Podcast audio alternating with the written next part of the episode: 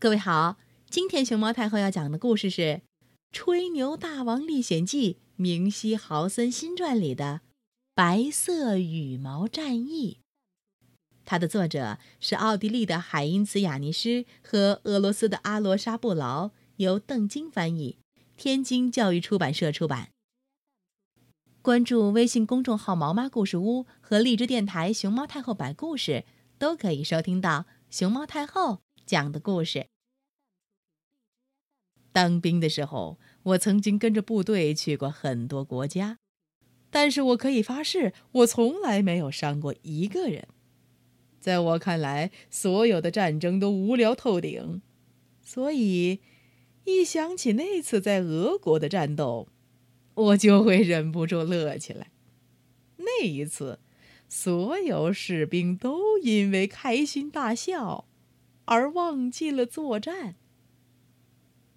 那一天，一场新的战役即将开始，而我决定让这场漫长的厮杀走向终点。我从一个农民那儿买了几大包鹅毛，它们轻的跟雪花一样。夜晚，我带着这几包鹅毛潜入了敌方的军营。幸好敌方和我方的士兵都酒足饭饱，所以睡得特别香、特别沉，没有人注意到我的夜访。我把他们所有的炮弹都推到了山上，一个接着一个。我们的炮弹也是一样。然后，我就拼命往三四个炮弹里塞羽毛。塞得满满的，接着又把其他炮弹的火药倒掉，让它们没有杀伤力。我方的炮弹里，我也早就塞满了羽毛。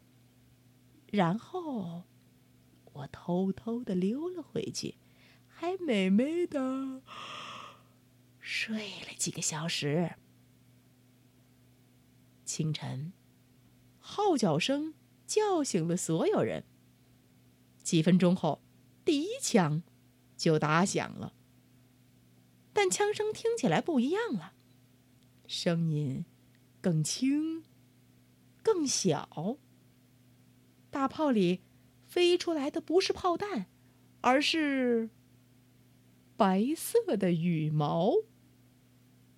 羽毛飞舞在空中，飘落到我们身边，就像是下了一场鹅毛雪。